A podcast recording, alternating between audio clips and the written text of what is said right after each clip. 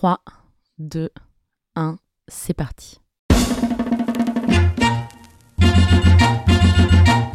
Yes, we can. Bienvenue dans Supplément d'âme, le podcast des gens engagés. I am fighting for my future. Notre maison brûle Je ne veux plus me mentir. et nous regardons ailleurs.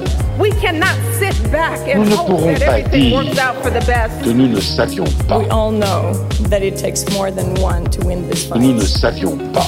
Nous avons tous du potentiel, quasi infini. We really can change the world. Should not doubt. Samuel Gibowski, 26 ans, chrétien d'origine polonaise. Avant de rencontrer Samuel, ça ne me serait jamais venu à l'esprit de définir quelqu'un par sa religion ou son origine. Mais dans son histoire de vie à lui, ça a toute son importance. Samuel, c'est un ami. On s'est rencontré à l'anniversaire d'une autre amie que l'on a en commun l'année dernière. Et ce qui m'a frappé tout de suite, c'est son authenticité déconcertante. Car Samuel, c'est un mec sans filtre, d'une spontanéité qui en troublerait plus d'un. Il y a comme une fragilité presque palpable chez Samuel qui le rend incroyablement touchant. Je crois que c'est précisément cette sensibilité à fleur de peau, doublée de son incroyable capacité à être visionnaire, qui lui a permis d'embarquer autant de gens à bord de l'aventure de sa vie, Coexister, dont on va parler dans un instant. Enfin, Sam, pour les intimes, c'est aussi un mec qui a un intellect hors norme et qui va à 2000 à l'heure, ce qui le rend parfois très dur à suivre. Bonjour Samuel Gibowski. Bonjour Laura Jane. C'est drôle pour moi de, de t'interviewer en tant qu'ami. Oui, Euh, Est-ce que tu es d'accord avec ce que je t'ai dit, ce que je viens de dire sur toi? Je suis assez d'accord. Je suis assez d'accord. Ce qui m'a marqué spontanément, c'est qu'avec le travail qu'on fait avec Coexister, on se rend compte que en parlant de ces identités qui sont les nôtres en tant que jeunes de toutes les convictions religieuses, juifs, chrétiens, musulmans, athées, euh, il y a effectivement cette identité-là qu'on valorise euh, chez nous. Mais en fait, c'est le fait qu'elle soit si peu exprimée qui rend la chose nouvelle parce que au sein même du mouvement, on ne considère pas que les membres du mouvement se réduisent à cette identité-là. Ils ont chacun un panel d'identités, ils en ont 25, 30, 40. Simplement, celle-ci est tellement peu évoquée dans la société comme euh, étant souvent du domaine du privé ou de l'intime que quand on en parle, ça fait nouveau. Alors on va revenir justement euh, sur qu'exister, mais est-ce que dans un premier temps, tu pourrais, toi, revenir sur ton parcours? Donc moi j'ai 26 ans, je suis né euh, à Paris en 1992 et mes parents ont fait le choix de me scolariser dans une école complètement atypique à côté de chez moi qui s'appelait l'école Saint-Charles et qui était surnommée l'école arc-en-ciel parce que sur 200 élèves, il y avait 42 nationalités représentées. Pas 42 origines, mais vraiment 42 nationalités, c'est-à-dire des citoyens du monde entier. Pour arriver à un tel mélange, la directrice avait construit un projet pédagogique où elle avait choisi de permettre euh, l'accueil d'enfants placés par euh, la DAS, qui est devenue euh, l'ASE, l'aide sociale à l'enfance, mais aussi d'accueillir des enfants internes, ce qui permettait notamment à des familles de diplomates de scolariser euh, leurs enfants. Dans ce petit paradis, il y a donc euh, la moitié des enfants qui dorment dans l'école, l'autre moitié qui rentrent chez eux le soir. Et euh, chaque rentrée, le même rituel d'une grande carte du monde où chaque enfant vient placer les drapeaux des origines de sa famille ou de son appartenance encore, encore valable. Dans cette école, j'ai appris pendant cinq ans à m'ouvrir à l'altérité et à vivre dans un univers extrêmement différent où chaque enfant doit cultiver sa singularité. C'était une école Montessori où euh, sept religions étaient enseignées et pratiquées le mercredi dans l'enceinte de l'école et, et où la différence était perçue comme une richesse, comme une norme, comme, euh, comme une force. Ce qui m'a choqué, c'est que hum, lorsque je suis rentré en sixième, quelques années plus tard, j'ai 11 ans, mes parents me scolarisent dans une école beaucoup plus élitiste, beaucoup plus classique, euh, pour euh, profiter de mes bons résultats, en espérant que je puisse faire un jour une grande école, ce qui va être le cas plus tard. Et en arrivant à Notre-Dame-de-Sion, dans le 6e arrondissement de Paris, je vais être euh, particulièrement asphyxié par l'immense uniformité de cette école. Cette fois-ci, on n'est plus 200 élèves, mais 2000, c'est un collège-lycée, et sur ces 2000 élèves, on est tous blancs, tous euh, d'origine euh, ou d'appartenance bourgeoise, tous euh, chrétiens ou de culture chrétienne devenus athées ou agnostiques par la vie et l'éducation, et tous surtout d'un milieu économique, socio-économique extrêmement aisé, extrêmement avantagé dans la société. Et dans cette école-là, en plus de souffrir de cette différence que je ne peux plus côtoyer, donc de l'absence de cette différence, de ce vide que provoque bah, cette uniformité apparente, euh, je vais vivre pendant quatre années de collège un, harcèlement scolaire assez, euh, euh, fort où les moqueries, les, insultes, les intimidations vont être particulièrement répétitives à mon égard comme à l'égard d'autres élèves, puisque c'est aussi la dureté du collège, je pense, exacerbée par, par, par cette, cette, cette asphyxie de, de l'élite bourgeoise parisienne. Et dans cette asphyxie, je vais partir en quête de cette diversité perdue, un peu comme mon Saint Graal, pour me reconnecter à ce que j'avais euh, découvert euh, petit, c'est-à-dire que l'ouverture à l'autre, à l'altérité, me permettait aussi de comprendre qui j'étais, donc à mon identité, et donc de comprendre ce, ce lien inséparable entre l'identité et l'altérité, entre moi et l'autre.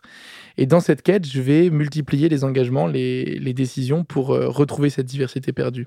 Alors ça va commencer par un abonnement au Parc des Princes, une succession d'événements euh, C'est c'est pas tellement ce à quoi on s'attendait. bah non, euh, mais pourtant ça va être ce qui va être le plus logique pour moi, c'est-à-dire que j'ai découvert la Coupe du Monde en 98 comme tout le monde, je vais suivre celle de 2002, je vais être très déçu, je vais voir un PSG Marseille en rentrant en sixième avec mon cousin, et puis je vais tomber addict en fait de- du sentiment de communion qu'on vit dans un stade, de l'apparente diversité extrêmement forte des supporters, surtout dans la tribune où j'étais, la tribune Auteuil, qui était une tribune multiculturelle, et dans cette tribune, euh, je vais redécouvrir justement l'unité dans la diversité unité d'une équipe qu'on soutient, unité dans le sport, unité dans la communion, dans la joie, dans les buts marqués, mais en même temps diversité de tous ces supporters qui sont là, de leurs appartenances, leurs origines, leurs expressions. Et le foot va devenir pour moi euh, cette nouvelle religion provisoire où je peux à la fois vivre ce- ce- ce- cette communion, cette inclusion, on m'accepte tel que je suis, puisque dans ce stade, je vais absolument jamais être victime ni d'intimidation ni d'exclusion, et au contraire, euh, je suis probablement le Benjamin de la tribune, parce qu'à cette époque, j'ai entre 11 et 15 ans, et je suis adopté par des supporters qui me prennent sous leur aile, qui me, me protègent, m'adoptent, euh, et même euh, délirent pas mal avec le fait d'avoir un gamin si jeune avec eux. Tu t'allais tout seul à la tribune ou t'étais quand même avec, euh, je sais pas, ton frère, ton père? Alors, j'ai pas de frère plus grand que moi, je suis l'aîné d'une famille de quatre garçons. Euh, J'y suis allé une fois avec mon père, une fois avec mon cousin, et ensuite, euh, immédiatement après, on avait repéré un éducateur qui était de, de ma paroisse, donc qui était proche des, des scouts, et qui était dans la même tribune que moi, et, et qui était un peu le, le garant de ma sécurité auprès de mes parents. Mais en vérité, je vais, je vais pas au stade avec lui, c'est juste qu'il est dans la tribune, et donc très vite, en fait, je vais aussi vivre cette autonomie que j'ai probablement que c'est hyper euh, jeune. Allais- tu prenais le métro ou tu marchais tout seul ou... Oui, ouais, j'allais en bus 6e, 5e, puis métro 4e, 3e, euh, puis, ou alors à pied sur le retour, parce que j'habitais une demi-heure à pied. Euh, oui, c'est vrai que c'est très jeune. Moi, aujourd'hui, je me dis, quand je vois mon frère qui est en 3e, est-ce qu'il ira au Parc des Princes tout seul? Je, je pense que mes parents faisaient confiance à ce garant qui s'appelait Olivier, euh, qui, à qui je dois beaucoup, du coup, de manière indirecte.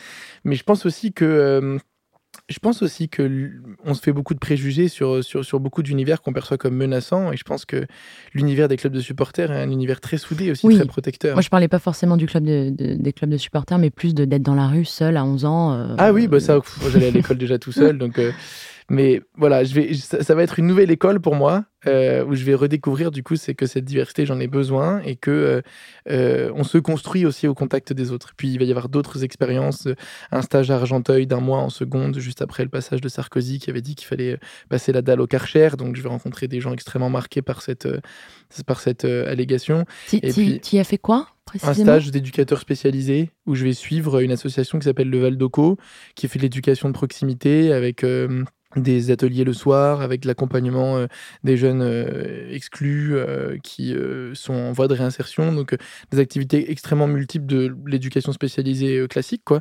Et donc, je vais être observateur et animateur, donner des cours du soir, voilà. Et plus tard, je passerai le BAFA, peut-être que cette vocation est née un peu à ce moment-là. Et puis, toujours dans cette recherche-là, euh, grâce au scoutisme, je vais, je vais voyager, parce que je vais faire un jamboree mondial du, scoutisme, où d'ailleurs je vais découvrir qu'il y a plus de scouts musulmans dans le monde que de scouts chrétiens, parce que le scoutisme est un mouvement international qui est un mouvement citoyen à la base, qui est arrivé en France, c'est confessionnalisé, qui a été euh, repris par les cultes, mais qui à la base est surtout un mouvement pour apprendre à former une génération de citoyens acteurs de paix. Et donc, dans cet apprentissage, je vais euh, aller au Jamboree mondial, euh, Rassemblement mondial du scoutisme pour le centenaire, où là, je vais découvrir encore une immense diversité de- d'horizons, de, pays, et, en fait, la, globalisation, le, cosmopolitisme de, de, de- de notre génération. jesteśmy. Et je pense à une dernière expérience qui m'a reconnecté à cette diversité, euh, qui a été euh, euh, qui a été un stage aussi à la RATP pendant une, semaine d'observation, où là c'est plutôt une diversité sociale, c'est un univers que je connais pas du tout.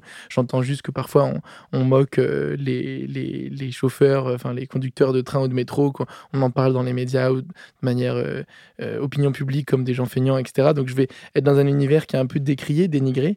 Et donc voilà, c'est toute cette espèce de ribambelle d'expérience qui va me faire comprendre que je suis euh, assoiffé de, de revenir au contact euh, de l'autre avec un grand A que j'ai perdu depuis ma sortie de l'école primaire. Et du coup, qu'est-ce qui se passe après? Tu crées Alors, ce qui va se passer après, ça va être effectivement la fondation de Coexister. Euh, mais très très jeune en fait. hein. Donc je suis en première. En rentrant en première, je toujours dans cette recherche d'expérience, euh, mes parents en fait m'avaient inscrit dans ce collège-lycée.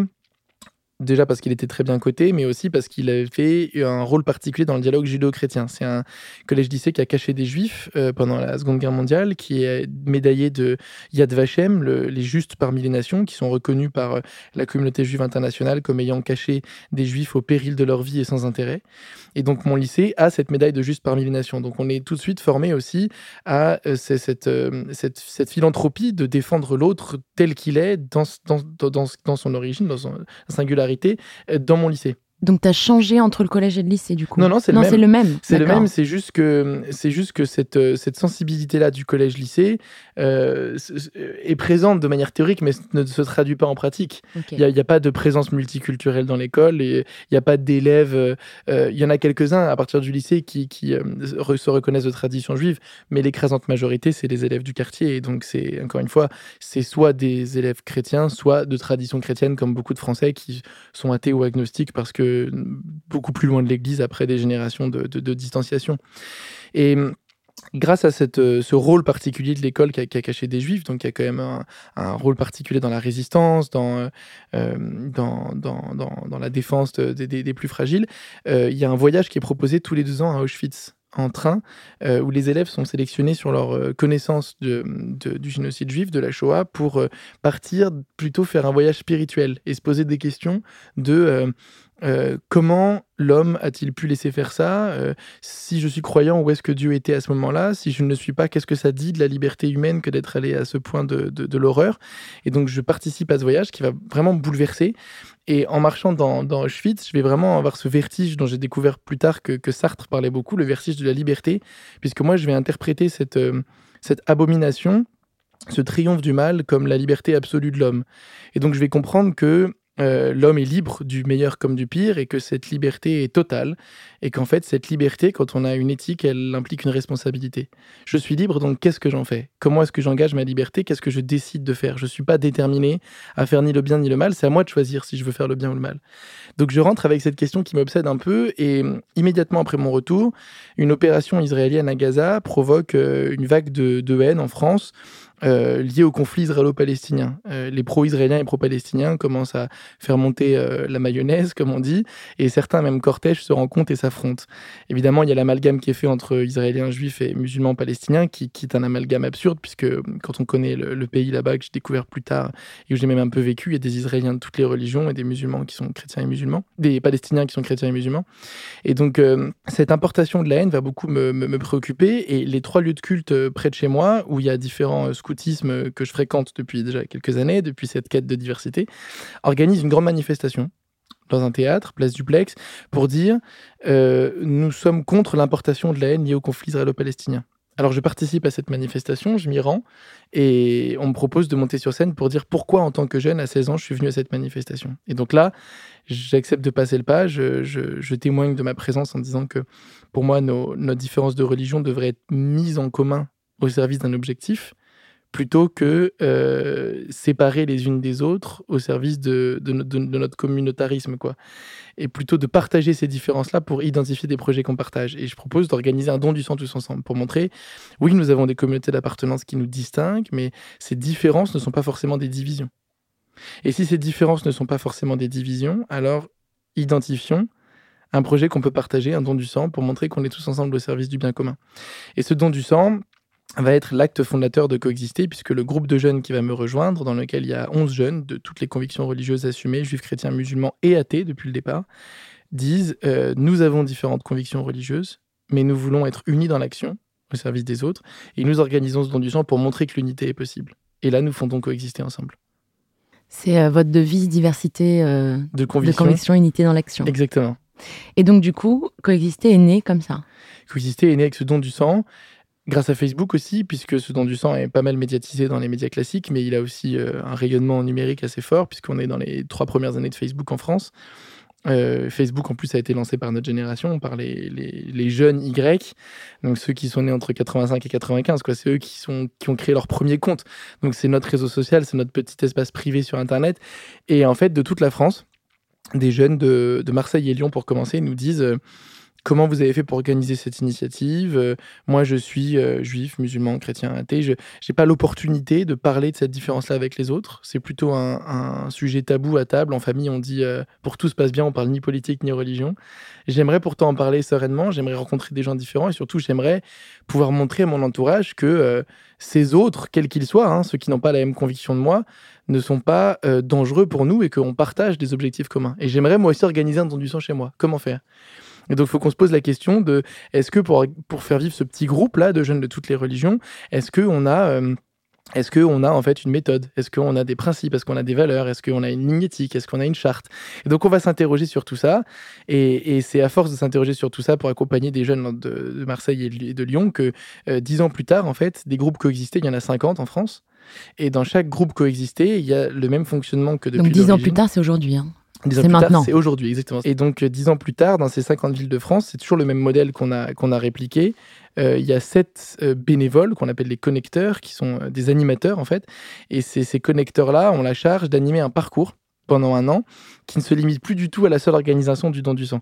C'est un parcours beaucoup plus riche dans lequel il va y avoir des actions de dialogue dans les lieux de culte, dans des musées, théâtres, cinéma, euh, des- avec du débat aussi, table ronde, conférences. Donc, des, dialogues de jeunes appartenant à toute toute conviction. conviction, exactement. Incluant encore une fois des convictions auxquelles on ne penserait pas forcément indispensables sur ce dialogue, mais les convictions athées ou agnostiques, parce qu'elles participent de cette myriade de positionnements possibles dans ce domaine, qui est le domaine du spirituel en fait. Quelle, quelle est ma position aujourd'hui Aujourd'hui, euh, il y a même beaucoup plus que, ce que, que juifs, chrétiens, musulmans, athées, agnostiques. Il y a tous les choix spirituels personnels. Donc en fait, il y a, il y a 50 000 nuances de spiritualité. Et donc euh, l'idée, c'est de pouvoir en parler et de montrer que cette différence-là ne provoque pas de la division. C'est ça l'idée principale dans, ce- dans cette phase de dialogue, c'est montrer nous sommes différents, mais nous ne sommes pas forcément divisés. Nous ne sommes pas forcément séparés par un mur. Cette différence, elle peut nous enrichir. Elle ne se traduit pas euh, voilà, en division. De la même manière que euh, l'unité n'a pas forcément besoin de l'uniformité. Il y a souvent cette double confusion dans la société. Parce que nous sommes différents, Oui, oui, il faut divisés. lisser les différences pour tout- que rien ne dépasse et que tous. Pour être unis. euh, ouais. Exactement. Alors qu'en fait, on peut être les deux. On peut être unis et divers. C'est parce que on confond l'unité et l'uniformité, la différence et la division, qu'on considère cette équation souvent insoutenable. Mais si on prend l'équipe de France, c'est très clair. L'équipe, elle est unie. Elle n'est pas uniforme. Et les joueurs de l'équipe de France sont différents, mais ils sont pas divisés. Et c'est ça qu'il faut essayer de tenir. C'est vraiment de comprendre cette distinction fondamentale et c'est ça qu'on essaie de vivre dans ce parcours. Donc nos connecteurs, dans 50 villes de France, ils proposent des activités qui font réfléchir à cette réalité. Et nos actions de dialogue, elles sont plutôt sur la partie la différence ne provoque pas la division. Et à l'inverse, les actions de solidarité, elles sont sur la partie l'unité. On n'a pas besoin de l'uniformité et donc l'unité se vit dans le faire, pas dans l'être ou dans le croire. Nous faisons des choses communes. On peut tous vivre avec chacun des différences. Dans l'action, nos Parce qu'en fait, différences sont notre mises but en est commun. commun. Voilà. Exactement. Nos actions, dans l'action, dans le faire, nos êtres, nos croire se, se fédèrent, s'harmonisent. C'est ça, qui est- c'est ça qui est fort. Surtout quand l'action est au service des autres. Et donc, quel type d'action vous mettez en place? Alors chaque groupe identifie les actions de solidarité qu'il a envie d'organiser. L'idée, c'est simplement que les membres du groupe puissent tous dire pourquoi, de là où ils sont, ça a un sens pour eux. Donc si ça a un sens pour eux, juifs, chrétiens, musulmans, athées, agnostiques, de visiter euh, des personnes âgées seules, eh bien, partons sur une année de visite de personnes âgées. Si c'est un sens pour eux de collecter des vêtements, de contribuer à la banque alimentaire, d'organiser un don du sang, alors euh, qu'ils le choisissent. Mais chaque groupe identifie ce qui, pour lui, est une action de solidarité qui va créer ce commun. Mais donc, toujours quand même avec cette notion de, de, de rendre service à l'autre, à euh, servir une cause. Oui, parce qu'en fait, le... bien sûr, en fait, on se rend compte que là, on on pousse un peu la pédagogie du mouvement qui est, qui est, qui est, qui est tout aussi complexe que éclairante. C'est qu'en fait, euh, il suffit pas de faire ensemble pour vivre ensemble, il faut faire ensemble au service de quelqu'un d'autre ou de quelque chose, parce que c'est le service, en fait, qui fédère profondément. Parce que ce qui fédère profondément, c'est ce que certains appellent la Golden Rule, qui est la, la phrase présente dans tous les textes sacrés et toutes les sagesses de l'humanité. Euh, c'est fais aux autres ce que tu aimerais qu'on te fasse. C'est ça la Golden J'allais Rule. dire, quelle est cette phrase que tout le monde euh, doit connaître? Ah ouais, il y a toute un, une recherche qui a été faite par beaucoup d'universités américaines. C'est la seule idée commune à toutes les sagesses. Fais aux autres ce que tu voudrais qu'on te fasse, que ce soit des sagesses religieuses, donc euh, dites révélées avec les grands monothéismes connus, des sagesses euh, orientales, des sagesses philosophiques.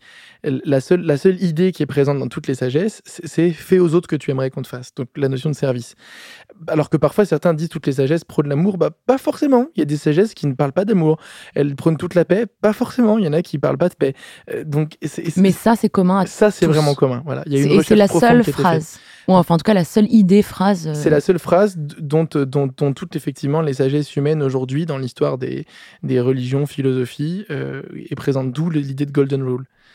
Et, même dans certaines religions, c'est le commandement numéro un. Dans le, christianisme, en l'occurrence, c'est le premier commandement. Dans, le judaïsme, c'est l'un des dix commandements aussi. Donc, euh, c'est une idée extrêmement forte. Le, service, donc de faire à l'autre, faire à autrui ce qu'on voudrait pour nous, c'est cette Golden Rule. Et donc, c'est pour ça que euh, les actions de solidarité, pour nous, doivent nous tourner au, service de quelqu'un d'autre. Et ce serait pas, pas simplement faire quelque chose dans l'absolu. Cela dit, faire, si par exemple, faire une start-up pouvait fédérer des personnes de différentes sociétés, de différentes convictions, ce serait très bien aussi. Mais c'est encore plus fort quand es au service de quelqu'un parce que ça va toucher à l'intimité de chacun. Et enfin, si je reviens sur nos groupes coexistés, donc on- qui sont au nombre de 50 en France, avec les actions de dialogue et les actions de solidarité, nous avons aussi des actions de sensibilisation, qui est notre troisième temps de parcours euh, pédagogique, en milieu scolaire. Et donc là, les mêmes jeunes, donc qui ont euh, dialogué ensemble sur pourquoi est-ce qu'ils sont différents, qui ont agi ensemble au service d'une cause, les mêmes jeunes vont ensuite en collège et en lycée déconstruire les préjugés avec des ateliers qu'on a consti- constitués exprès pour le lycée. Ces ateliers, on en fait 500 par an, ça nous permet de rencontrer 25 000 lycéens par an. Et c'est passionnant. Donc, vous travaillez en direct avec l'éducation nationale? Directement avec l'éducation nationale, les académies, euh, les, les éducations privées aussi, parce que 25% du, du système éducatif en France est privé sous contrat, euh, donc confessionnel, catholique, musulman et un petit peu juif aussi, même s'il y a beaucoup moins d'établissements. Et donc on travaille avec ce monde éducatif effectivement pour que les jeunes qui ont vécu ce parcours de dialogue et de solidarité puissent ensuite aller faire de la sensibilisation. La trame de tout ça, c'est simplement de créer du lien entre des jeunes qui ont différentes convictions religieuses et philosophiques et de créer du lien en les mettant au service du bien commun ou de l'intérêt général. C'est ça l'artère, le, la, veine de, de tout ce parcours éducatif, pour qu'au final, quand un jeune a vécu ce parcours d'un an, deux ans, il le fait autant de fois qu'il veut, il ait appris à mieux vivre ensemble cette différence. Parce que cette différence, aujourd'hui, on ne sait pas bien la vivre ensemble. Elle nous tend, elle nous sépare, elle nous communautarise, dans les deux sens. Soit parce que on, exclut quelqu'un ou on, discrimine quelqu'un au nom de sa conviction, soit parce que nous, au nom de notre conviction, on discrimine, on exclut les autres. Les deux existent. Jusqu'à l'extrême de faire le mal au nom de sa religion par le terrorisme, on l'a bien connu. Et en fait, ces deux mouvements-là de de- d'exclure à cause de la religion de l'autre ou d'exclure au nom de ma propre religion, ce sont deux choses qu'on veut combattre. Ce qu'on veut, nous, c'est développer le faith for good, quoi. Comme il y a le tech la for foi, good, la foi, euh, La foi pour le bien. bien. que- que- toutes les fois, y compris les fois non religieuses. Comme il y a la tech for good qui se pose la question de qu'est-ce qu'on fait de toute cette matière technologique, on la met au service du bien commun. Mais nous, on se pose la question qu'est-ce qu'on fait de toute cette matière spirituelle, on la met au service du bien commun. Est-ce que c'est possible quand on voit euh, l'histoire avec toutes les guerres de religion, les interprétations, tout ce que l'homme peut faire des religions et des croyances Est-ce que toi, tu crois que c'est encore possible? Bien sûr, parce que, parce que, parce que l'appartenance, la croyance euh, religieuse est d'abord un état de fait qui correspond à une vraie soif de verticalité en l'homme. Et cet état de fait euh, devient un- une réalité, donc un outil, donc un moyen. Quand tu parles de verticalité la verticalité, la, la- La la transcendance. bien sûr, la, recherche de spirituel, ce que, ce que chacun d'entre nous recherche quand il écoute de la musique, quand il aime euh, son conjoint, sa conjointe, quand il fait de la randonnée en montagne, quand il voyage, quand il est au bord de la mer. Cette verticalité, cette connexion, quoi, se sentir Exactement. appartenir à un tout. quelque chose de plus grand pour qu'il y ait du vertical, c'est qu'il y a du au-dessus. Et ça, c'est quelque chose d'inhérent, c'est anthropologique pour le coup, cette recherche de verticalité, puisque aussi loin que l'homme existe dans l'histoire, il y a cette recherche de verticalité, toujours. Cette recherche de qu'est-ce qu'il y a au-dessus, qu'est-ce qu'il y a après. Et donc ça, c'est... Et qu'est-ce que je fais là? Et qu'est-ce que je fais là exactement Qui sont les deux grandes questions spirituelles de base hein, de l'histoire de la spiritualité. Et donc, euh, partant du principe que ces religions existent, la question c'est qu'est-ce qu'on en fait comme outil quoi. La comparaison avec la technologie est vraiment très bonne parce que la technologie est extrêmement présente dans notre vie, mais elle est un état de fait, mais elle est un moyen. Et un moyen pourquoi Est-ce que c'est un moyen pour le contrôle de masse, la surveillance de masse, pour le big data, pour euh, la vente des données, pour ou est-ce que c'est un moyen pour résoudre les problèmes de société, pour euh, augmenter les connexions entre nous, pour voilà, il y a une ambivalence. Oui, tout comme la religion, euh, ça peut être ce qu'il y a de mieux comme ce qu'il y a de pire en fonction de ce qu'on en fait. Elle peut provoquer les deux absolument. Pas la religion en tant que telle, mais ce qu'on en fait. Exactement. Mais on le voit dans les faits. La question, c'est comment est-ce qu'on accompagne chacun pour qu'il en fasse quelque chose de bien. Et, et, pour nous, pour répondre à cette question, encore une fois, je, je leur ai dit, mais on peut en faire quelque chose de bien par le lien, donc si on le fait ensemble, et au service de quelque chose d'autre. Et vous êtes combien à travailler vraiment chez Coexister, à Kiwanda? À Kiwanda. Alors Kiwanda, c'est notre siège avec, euh, avec Singa. Donc Singa, c'est une autre entreprise sociale qui travaille sur l'inclusion des réfugiés. Euh, et, donc effectivement, on a créé les deux structures, la fabrique des entrepreneurs, donc les entrepreneurs du lien social, les entrepreneurs de la connexion. On a, on a lancé celui qui s'appelle Kiwanda. À Kiwanda, coexister et ses, ses, filiales, si je puis dire, parce qu'on a quelques structures filles. On a 16 collaborateurs à temps plein aujourd'hui, collaboratrices et collaborateurs. Euh, Dans la globalité, du coup, tout coexistait. Tout coexistait, ouais, tout à fait. Plus euh, 8 stagiaires en général à peu près, en fonction des périodes de l'année. Et euh, en France, euh, on a une excellente relation avec l'agence du service civique parce qu'on prend très au sérieux le service civique en fonction de toutes les règles qui, sont exigées. Et donc, on a 75 volontaires en service civique, dont, dont 55 sont sur le terrain. Euh, donc dans les villes directement, peut-être même 60 cette année, et la quinzaine restante est en support de l'équipe nationale. Donc en fait, à temps plein, à temps plein, on a 30 temps plein. Bon alors Samuel, il faut que je te fasse une confession. Je suis hyper emmerdée parce que vu que je t'ai parlé du format du podcast avant, tu as tout basculé et c'est très bien comme ça. C'est au moins c'est original. Normalement, on commence par ton parcours pro rapidement et ensuite les déclics.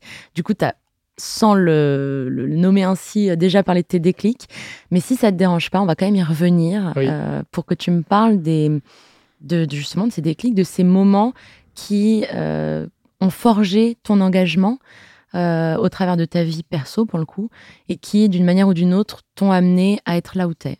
Oui, tout à fait. Bah, en fait, comme on les a déjà évoqués, je peux, je peux y revenir pour, les, pour, les, pour dire à quel point ils ont été des déclics. Le premier déclic, c'est quand je quitte une école primaire multiculturelle pour arriver dans un collège très uniforme. Donc là, il y a le déclic de on a besoin des autres, on a besoin de la différence. Ça, c'est le premier déclic euh, fondateur pour moi.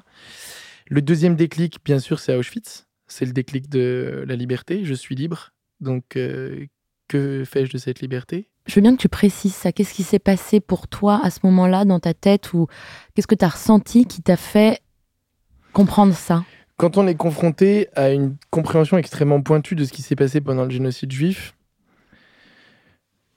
on a des millions de questions en tête sur comment est-ce que ça a été possible. Est-ce que c'est vraiment l'homme qui l'a fait? Est-ce que et qu'est-ce que le mal finalement? Ça c'est la question qu'on se pose tous quand on vit cette expérience. Et ceux qui ont déjà été dans des concentrations d'extermination voient, j'imagine très bien de quoi je parle. Chacun ensuite y apporte sa réponse. Moi, la réponse qui est la mienne dans, dans, dans ce camp de la mort, d'Auschwitz-Birkenau, c'est de, de comprendre euh, que, que l'homme n'est pas déterminé. Il n'est pas déterminé parce que s'il était déterminé, euh, il serait déterminé à, à, faire que le bien ou à faire que le mal. Enfin, en tout cas, il se comporterait de manière répétitive, de manière euh, euh préfabriquée, comme un animal. Un animal est déterminé. Il a une vie qui correspond à ses intuitions, à ses pulsions, et il reproduit toujours le même système sans avoir besoin d'être euh, éduqué pour le faire. Euh, c'est le propre de l'animal. L'homme dispose d'une conscience, et sa conscience le libère de ce déterminisme. Et qui fait aussi qu'il a besoin des autres, paradoxalement, contrairement à un animal. Et Même si un animal aussi. Il vit quand même en communauté en fonction des animaux. Oui, mais est-ce qu'il en a besoin un, animal, c'est l'expérience qu'on fait sur les bébés, un animal qu'on qu'on met seul dans, la nature, il sait grandir, se structurer. Un être humain, non. C'est impossible. Il a même pas deux heures d'espérance de vie. Et donc, c'est aussi la grande différence entre l'anthropos et, et, l'animal. Et donc, euh, dans, cette euh, conscience qui est la nôtre, moi, ce que je réalise à Auschwitz, c'est qu'il y a la conscience de choisir, de pouvoir faire ce que je veux. C'est ce qu'Anna Arendt euh, évoquait après la guerre en disant justement il y a le mal qui est choisi, mais par, banalité, la banalité du mal, il est consenti par euh, le respect de l'autorité. Mais c'est quand même tout un arsenal de fonctionnaires qui ont accepté d'obéir à leurs supérieurs alors qu'ils faisaient le mal. Mais ils ne savaient plus où était la frontière. Et donc, c'est ça le vertige de la liberté pour moi. C'est vraiment de, en, voyant les deux extrêmes, en fait, de voir, euh, on est sur le. Est-ce que l'homme a pu produire quelque chose d'aussi ignoble que Auschwitz? Probablement pas, certainement pas. Mais en même temps, il a pu produire d'autres choses magnifiques. C'est aussi l'homme qui a produit Nelson Mandela, qui persiste 27 ans en prison à défendre euh, ce en quoi il croit et de le faire avec amour et respect pour les Blancs qui sont responsables de sa situation. Donc là, on a deux extrêmes. Cet extrême-là, c'est la liberté, en fait. C'est le champ des possibles de ce que je peux choisir. C'est beau. Euh, Est-ce qu'il y a d'autres euh, moments euh, dans ton parcours qui t'ont amené à être qui tu es et ce que tu fais aujourd'hui? Je crois que c'est vraiment les deux grands déclics principaux. Il y en a un dernier qui est plus modeste pour moi, mais qui a quand même toute son importance dans mon parcours de militant associatif, entrepreneur social. J'ai un peu les deux casquettes parce que Coexister fonctionne à la fois comme une entreprise sociale avec un impact fort, avec euh, des partenaires qui euh, participent à notre modèle économique d'autofinancement, etc. Mais en même temps, euh, Coexister fonctionne aussi comme les structures traditionnelles de l'éducation populaire, avec un mouvement très territorialisé, avec un fort sentiment d'appartenance. Et donc, dans cette double casquette de militant associatif entrepreneur social, c'est en 2011, quand je rentre d'un voyage où on avait emmené des jeunes de toutes les convictions religieuses ensemble, qui avait été un peu médiatisé, parce que ça faisait qu'est-ce qu'on a fait au bon Dieu, quoi, pour les médias, euh, ou United Colors of Benetton. Et, et en rentrant, il y a Christian de Boisredon, le fondateur de Spark News, qui m'appelle, qui me dit C'est génial ton voyage. euh, Est-ce que tu veux pas faire un tour du monde avec un juif, un chrétien, un musulman, un athée, et vous allez regarder toutes les initiatives interreligieuses dans le monde? Je dis trop bien ton idée, on fait ça quand? Il me dit quand tu veux, moi je te soutiens, je finance le projet au départ, puis la bourse de départ et vous trouvez le reste. Et donc j'accepte le deal avec Christian, on fait ce tour du monde qui va changer notre vie profondément. Et donc premier déclic. Et deuxième déclic toujours avec Christian, c'est qu'en rentrant, il me dit mais en fait t'es un entrepreneur social qui s'ignore. J'avais jamais entendu parler le mot entrepreneuriat social avant. Jamais. Et donc, j'ai fait une formation ensuite à Cambridge sur le social entrepreneurship. À l'époque, il n'y avait pas Make Sense en France, il n'y avait pas Ticket for Change, il n'y avait pas, euh, il y avait pas Entreprendre et Plus. On était euh, vraiment dans les balbutiements de l'ESS. C'était 2011, donc il n'y avait aucune de ces structures. ESS, économie sociale et solidaire. De Pour, l'économie sociale et solidaire, exactement. Et, hum, et donc, euh, le deuxième déclic, c'est de prendre cette conscience qu'il y a une dimension entrepreneuriale et qu'on peut réconcilier l'économie avec l'intérêt général. Et donc là, c'est grâce à Christian que je, justement, je, me contente plus simplement d'être un militant associatif avec un mouvement citoyen, parce que Coxité était d'abord un mouvement citoyen, avec une adhésion citoyenne de, comme l'est un parti politique ou un syndicat, sauf que nous, on n'était pas partisans. Et, euh, et devient une entreprise sociale. Voilà, troisième déclic. Je sais que tu as des choses très intéressantes à dire sur euh, ce que, t'ont transmis également tes parents, ta famille et tes parents en termes de valeurs, en termes de, de vision des choses. Est-ce que tu veux en parler? C'est vrai. Alors déjà, mes parents, ils sont responsables dans leur liberté, dans leur choix de, des écoles où j'ai été scolarisé, c'est-à-dire à la fois de cette école arc-en-ciel multiculturelle dans laquelle j'ai grandi jusqu'à 11 ans, comme du collège-lycée plus élitiste dans lequel j'étais après. Et c'est- des choix qu'ils ont bien fait d'assumer, parce que même si le collège-lycée n'a pas été évident au début, ça a été quand même une école qui m'a beaucoup apporté. Et puis de comprendre aussi ça, de goûter à, de goûter à mes origines sociales, tout simplement parce que moi, je suis du milieu de ces enfants à la base. Mais il- il- il- face à ton, ton malheur, ton mal-être à ce moment-là, au, au Il était pas si collège, conscientisé. Je tes, parents l'ont pas tard. vu que tu étais victime de harcèlement scolaire? Moi non plus, je l'ai pas vu. Moi non plus, je l'ai pas vu. Je savais que j'étais victime de moqueries, quoi, d'intimidation, mais je voyais pas le caractère systémique. Je l'ai compris beaucoup plus tard quand euh, il y a eu des campagnes de communication, etc. Je Ça, savais ça que se manifestait par quoi, si c'est pas trop euh, personnel comme question? Bah, f- un peu quand même. C'est toujours un peu du mal d'y revenir, mais c'est vrai que l'intimidation, c'est euh, c'est un acharnement de blagues et de commentaires publics sur tout, sur le visage, les vêtements, le vocabulaire, le positionnement, sur. Mais ce qui, ce qui fait le caractère harcèlement, c'est que c'est répétitif et acharné. C'était hyper difficile pour moi de répondre à une question du prof sans être traité de susbite. Enfin, et donc c'était vraiment une logique répétitive comme ça, ciblée. Voilà. Mais ça s'est estompé euh, à partir de à partir de la troisième et a fortiori en seconde. Mais les, les deux trois premières années ont été particulièrement difficiles pour ça. Et encore une fois, j'étais pas le seul. Je pense qu'il y a beaucoup d'enfants qui sont la cible comme ça, et en particulier ceux qui sortent du lot. Oui, qui sont pas dans la norme. Peu- voilà, qui sortent du lot pas parce qu'ils sont meilleurs, qui sortent du lot parce qu'ils sont pas dans la norme, exactement. Parce qu'ils sont pas dans cette uniformité vestimentaire ou culturelle. Voilà, qu'est-ce qui te rendait hors norme? À cette époque, Ouais. déjà mes fringues, j'étais pas du tout habillé à la mode de l'époque. Euh, J'assumais ma foi. euh, avec laquelle j'étais assez serein. Je ne pas, je portais pas d'étendard, mais il y avait une messe dans l'école qui était proposée. J'étais un des seuls à y aller. Euh, du coup, j'en parlais voilà de manière sereinement. Je trouvais pas ça ringard. Pour moi, c'était une voie euh, d'épanouissement que de m'inspirer de l'Évangile dans ma propre vie à l'époque. C'était comme à lire un livre inépuisable que j'ai lu des centaines de fois dans ma vie aujourd'hui, mais déjà à l'époque je lisais plusieurs fois. C'était une rencontre aussi avec euh, la personne euh, dont il est question dans l'Évangile qui s'appelle Jésus. Et pour moi, c'était surtout une adhésion de intérieure, quoi. C'était pas un sentiment d'appartenance catholique, communautaire, de dire euh, nous. euh, C'était pas une position de principe non plus. C'était la sérénité d'une d'une foi. La foi en latin, ça vient de fides, qui veut dire aussi confiance, qui veut dire aussi fidélité. Et donc c'était une confiance, une fidélité dans un message, une personne qui m'inspirait et m'inspire toujours énormément. Et ça, je pense que ça détonnait beaucoup parce que cette époque, euh, Mais à cet âge-là, c'est pas tellement les préoccupations. oui, et puis surtout, c'est ringard, c'est c'est l'objet de, voilà, de, de, de- de commentaires violents. De... Et paradoxalement, j'ai des amis qui me disaient que dans le public, euh, c'était beaucoup moins fort, et je pense que c'est vrai. Parce qu'en fait, Qu'est-ce qui était moins fort? le harcèlement vis-à-vis des, jeunes qui assument leur foi. D'accord. Parce que euh, dans le privé, en fait, assumer sa foi, c'est vu comme être du côté du manche, quoi. C'est comme si on voulait séduire les chefs, la hiérarchie, parce que c'est le privé. Alors que dans le public, c'est tellement atypique, il y a presque un côté, euh, il y a presque un côté vintage, quoi. Être croyant, il y a un côté euh, absurde, donc loufoque, cocasse, quoi. Mais c'est vrai que mes potes du public à l'époque euh, assumaient beaucoup plus de, de- de- de- d'avoir Jésus dans leur vie euh, que dans le privé. Ou dans le privé, c'était un truc de coincé, pas dans le public. Et puis, euh, je crois pas me tromper en disant que tu étais très bon élève. J'étais très bon élève jusqu'à ce que coexister arrive, donc jusqu'en seconde, oui. Et, et- et pour une raison euh, également qui est que tu as une particularité. C'est que je suis hypermnésique. oui, alors l'hypermnésie a pu m'aider à être, à être bon élève parce que donc c'est une mémoire euh, anormale, exaltée comme on dit, qui euh, du coup permet aussi de, de- de co- de comprendre aussi, enfin de, maîtriser sa propre histoire, euh, qui donne aussi beaucoup de défauts parce qu'elle crée un handicap social, parce qu'elle crée une hyperactivité, donc on est toujours un peu dans ses pensées, on, on ce doit qui ranger. fait que tu vas très vite. Ce qui fait aussi que je vais très vite, qu'il y a beaucoup de choses euh, À dans ce la stade du podcast, je pense que les gens peuvent en témoigner. Tant mieux.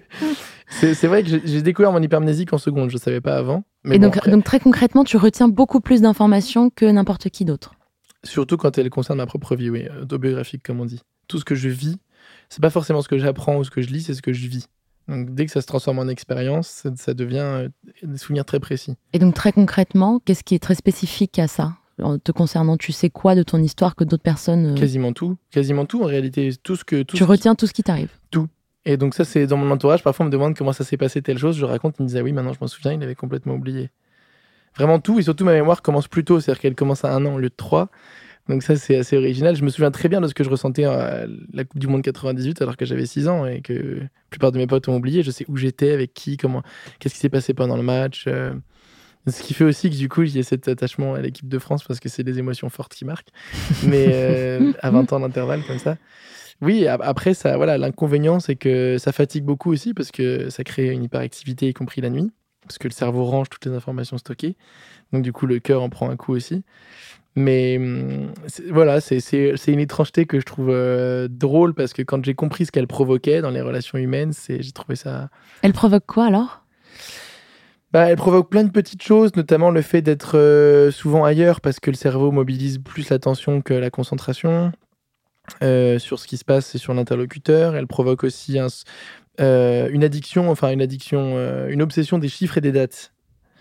Et ça, ça peut paraître austère. euh, les chiffres et les dates dans la société, c'est vu comme assez froid, comme prosaïque, pas du tout poétique, quoi. Et, et moi, je peux exprimer des choses très poétiques avec des chiffres. Enfin, pour moi, c'est de la poésie.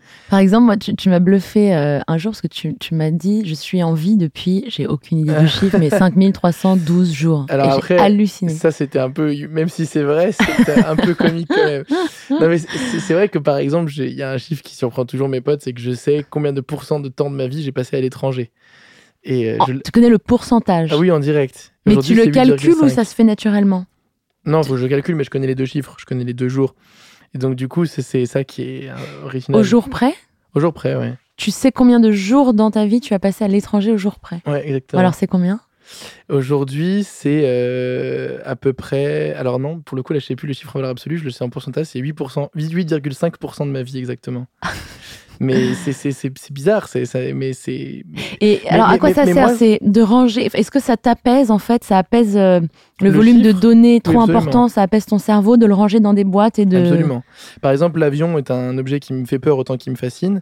Le fait de savoir que j'ai passé précisément 755 heures dans un avion, que j'ai volé euh, 526 000 km dans un avion, ça Nos, à ne nos amis qui défendent l'environnement vont s'étouffer. parce que- Oui. Alors après, à l'échelle d'une vie, c'est quand même moins que ceux qui sont abonnés, mais c'est vrai que c'est beaucoup. J'ai pris 138 avions dans ma vie, et dans, en fait, le fait de savoir ça, ça me permet de ne pas passer ma vie à penser aux avions.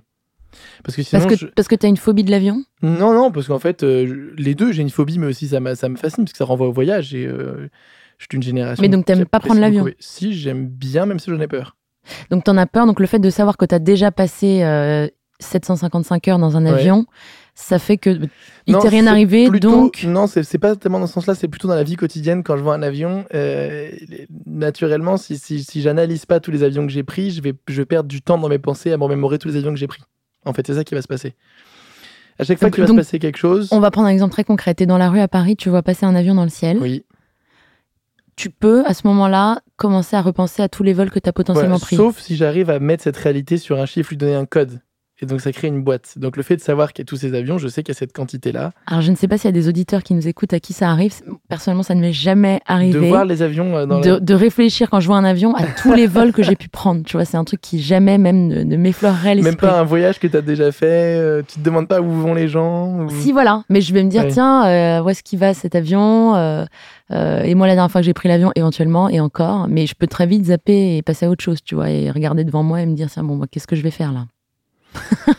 Mais jamais je repenserai à tous les vols. Déjà, je m'en souviens pas, je me souviens pas de tous, tous les vols que j'ai pu prendre. Voilà, donc ça après c'est c'est pas c'est pas enfin c'est pas central dans ce que je suis, mais c'est vrai que c'est parfois c'est un petit détail choc comme on dit qui permet d'expliquer des choses, euh, qui permet d'expliquer des choses. ouais. Alors, tu parlais de handicap social. À quel moment ça a pu t'handicaper socialement, euh, cette hypermnésie, le fait de te rappeler de, de beaucoup plus d'événements, de choses que la norme, la normale? Euh, Ça, a pu m'handicaper parce que j'ai ça, crée un- une très grande difficulté à improviser. Euh, tout doit être très planifié, très organisé, très carré. Ça crée aussi une difficulté à, à vivre quelque chose de non identifié. C'est-à-dire qu'il faut que quand je vis quelque chose, il faut que ça rentre dans une case. Donc si c'est pas identifié, ça va créer pour moi un sentiment de, de, de vide, de stress. De... Il faut que ça rentre dans une case de mon existence. Et le principe des relations humaines, c'est aussi pour ça qu'elles m'attirent. Et je pense qu'il y a un paradoxe très clair là dans le fait que je me, je me sois autant engagé pour le lien social alors que j'ai autant de difficultés à tisser mes propres liens. C'est que le principe des relations humaines, c'est qu'elles sont imprévisibles, elles nous bousculent, on les contrôle pas, On peut pas les mettre dans des on boîtes. peut pas les mettre dans des boîtes. Exactement. Et donc, quand on a un cerveau qui fonctionne comme ça, c'est très décontenançant. Ça va à l'inverse de comment est-ce que ta psyché travaille. Donc ça, c'est très intéressant. J'ai mis beaucoup de temps à comprendre ce que c'était que l'amitié, à me faire des vrais amis. Mais ça, c'est grâce à un ami qui m'aime beaucoup et qui m'a appris à comprendre, qui s'appelle Jocelyn. Et euh, c'est une rencontre qui m'a beaucoup marqué parce que euh, j'avais plein de camarades. hein. Après, le harcèlement était fini. Au lycée, en fac, j'avais plein de potes. Je partais en vacances, etc. Mais je parle de la notion profonde de l'amitié, quoi. Je pense que j'en avais pas encore à cette époque, ou peu. Et Jocelyn était avec moi pendant le tour du monde et il me dit euh, euh, Quand on va rentrer, tu penses que euh, on continuera de se voir? Je dis Bah oui, t'es mon ami. Jocelyn me dit Bah non, je suis pas ton ami. Pourquoi, pourquoi t'es pas mon ami? Bah Parce que je suis pas ton ami. depuis qu'on se connaît, je suis impliqué sur tous les projets que tu as lancés. J'ai participé à coexister. Maintenant, je fais Interface Tour, le tour du monde euh, avec toi. Mais on est camarades de combat. euh, si je rentrais pas dans ta cause, si j'étais pas utile à la vision que tu défends, hein, je dis pas utile à toi, mais utile à ta vision, tu, tu me côtoierais pas. Donc, donc il- il- quelque part, il soulignait qu'il avait l'impression que tu avais une vision euh, utilitariste de l'amitié. Utilitaire seulement, pas, pas, à ce point utilitariste, parce que les ismes, tout de suite, ça fait des systèmes. Mais utilitaire de l'amitié, oui, pas utilitaire pour moi, mais utilitaire pour une cause, bien sûr. Et, et donc, du coup, il me dit, je lui dis, mais pourquoi on n'est on pas amis? Il me dit, parce que l'amitié, il y a une gratuité, il y a une. Il y a une. euh, Il n'y a pas d'attente. il n'y a pas d'attente, il y a... Enfin. Il peut y en avoir, mais en tout cas, il n'y a pas de besoin, euh, il n'y a, pas- y a pas de contrôle, il y a pas de... et puis surtout, il y a une, une envie de s'intéresser à la vie de l'autre en dehors de, ce- de son travail, de sa mission, à sa famille, à ses doutes, ses questions, ses proches. Et donc lui, il me disait très sereinement, il, il les vivait même pas mal. hein. Il me dit, moi, pour moi, on n'est pas amis. Et, et je me souviens qu'il a conclu comme ça, il a dit, parce qu'un ami, ça sert à rien.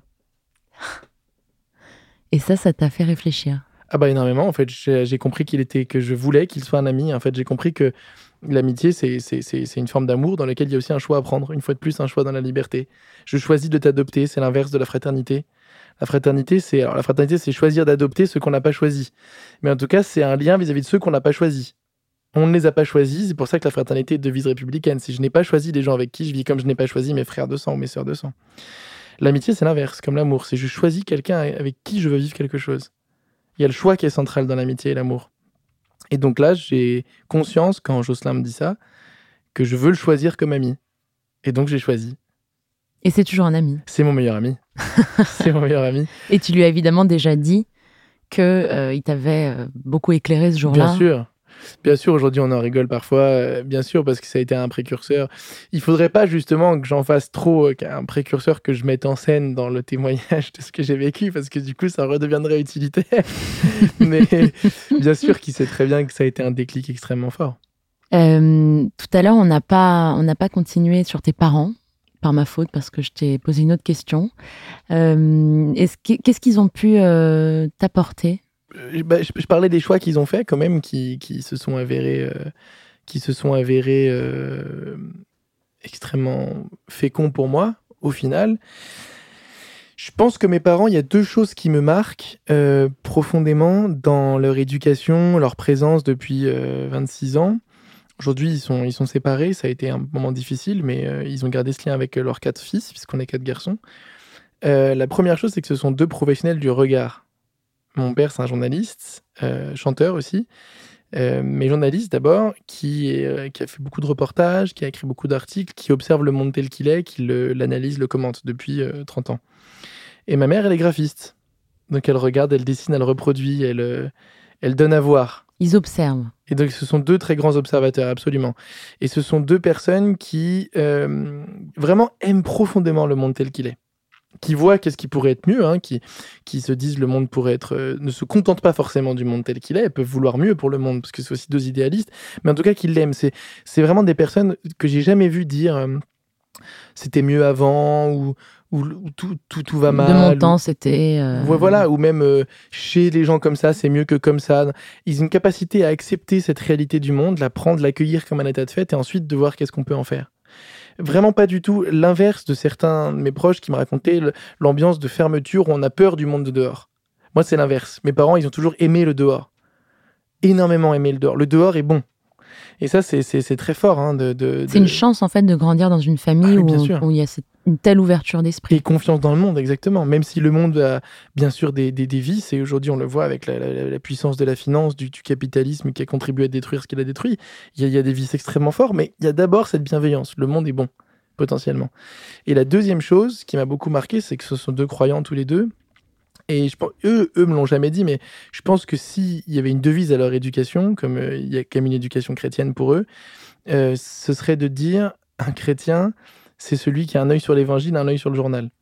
C'est-à-dire qu'ils nous ont toujours appris tous les quatre à garder euh, le cap sur ce qui a de la valeur pour nous, donc pour moi l'évangile, Donc à la pour fois, mes frères pas, euh, pas forcément. en fait, une, une capacité à être dans le moment présent, l'actualité, Oui, mais aussi de transcendance, de prise de hauteur de vue. euh, exactement. Puis en fait, l'évangile, c'est le symbole de ce, que, de ce qui a le plus de valeur pour soi, en fait. Alors mo- moi, je me suis réapproprié ça. C'est pas le cas de mes trois frères.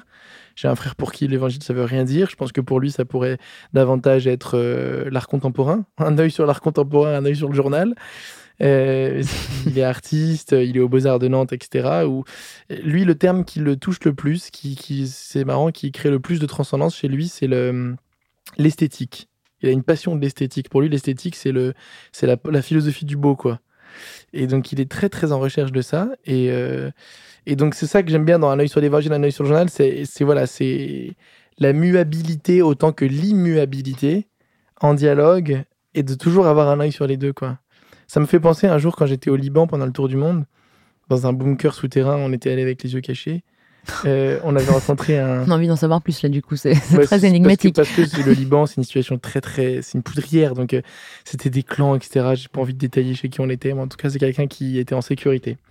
Et qui nous a dit euh, pour moi, dans la relation à l'autre, dans un pays comme le Liban où il y a autant de différences, il sait de quoi il parle, il nous faut deux yeux, un œil pour voir ce qui nous ressemble, un œil pour voir ce qui nous distingue. Et ça, c'est vraiment c'est intéressant. Cette... euh, C'est une phrase qui t'est restée. Ouais, bah oui. Et ça rejoint la question du regard et des deux, des deux yeux. Des deux yeux, avec un seul regard, il y a deux yeux. Alors, il nous reste très peu de temps, mais très rapidement, euh, je sais que tu tiens en, en admiration plusieurs personnages historiques. Mhm. Euh, je veux bien que tu nous parles de, de, de, de- de desquels, lesquels et, et pourquoi. Alors, je vais peut-être pas faire une liste, mais c'est vrai que j'ai ma Dream Team depuis, euh, depuis que je suis lycéen, qui est une Dream Team que certains qualifient de bisounours, parce qu'il y a tous les grands non-violents de l'histoire, la philosophie non-violente, je pense qu'après après l'évangile comme matière, et je parle pas de, encore une fois, de la réappropriation de la théologie chrétienne où là il y a des divergences, mais après l'évangile comme matière, c'est la non-violence qui m'a le plus inspiré dans ma vie. Euh, c'est une philosophie donc, qui a été inventée par Gandhi en 1912, qui a été reprise par beaucoup de penseurs et d'acteurs surtout derrière. Donc toute cette, clique-là a été ma dream team très jeune, Gandhi, Luther King, Mandela, Rosa Parks, etc. Parmi tous ces gens, il y en a un quand même avec qui j'ai une relation plus forte que les autres, c'est Martin Luther King. Et euh, parfois, je, je souffre un peu de comment est-ce qu'il est traité médiatiquement, comme si on disait euh, je suis pas Mère Teresa, je suis pas Martin Luther King, comme si c'était des, des, des bisounours un peu bienveillants, etc. Martin Luther King, c'est pas du tout quelqu'un de bisounours. Martin Luther King, c'est quelqu'un d'extrêmement violent, qui a choisi de mettre sa violence au service de la non-violence et de transformer sa violence pour la mettre au service de son combat. De transmuter. euh, De, la, Cette de, violence. de transformer cette nature-là en lui en en faisant une énergie au service de son combat. C'est quelqu'un qui avait beaucoup de colère, beaucoup de hargne. Il a été confronté à des choses extrêmement dures. Il a vécu deux tentatives d'assassinat avant d'être vraiment assassiné.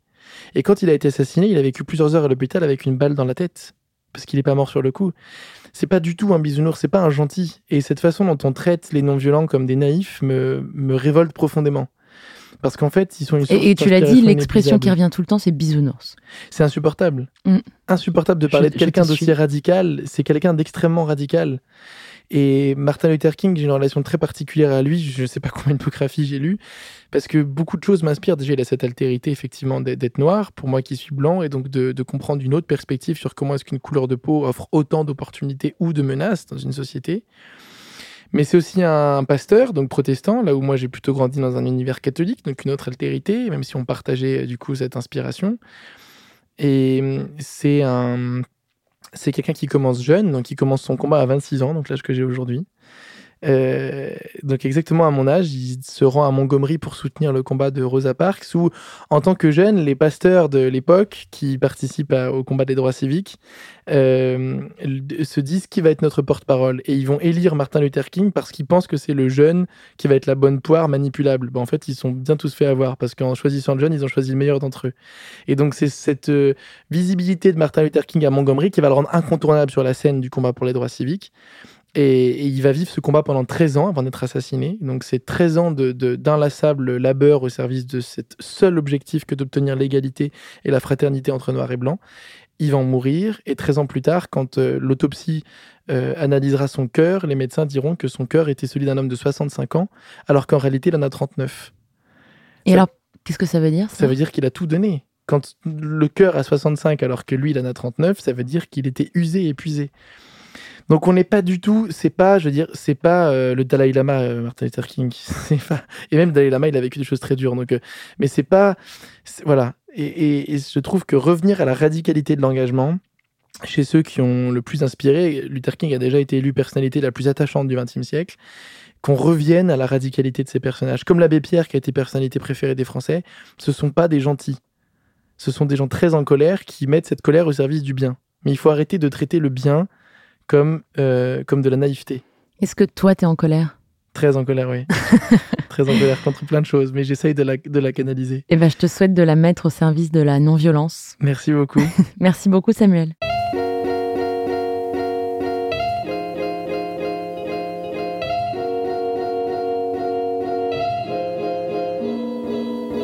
Je suis Laura Jane Gauthier. Supplément d'âme est une émission produite avec l'aide de Nouvelles Écoutes, habillée par Aurore Meyer-Mailleux, mixée par Laurie Galigani et avec Charles de Cilia à la prise de son.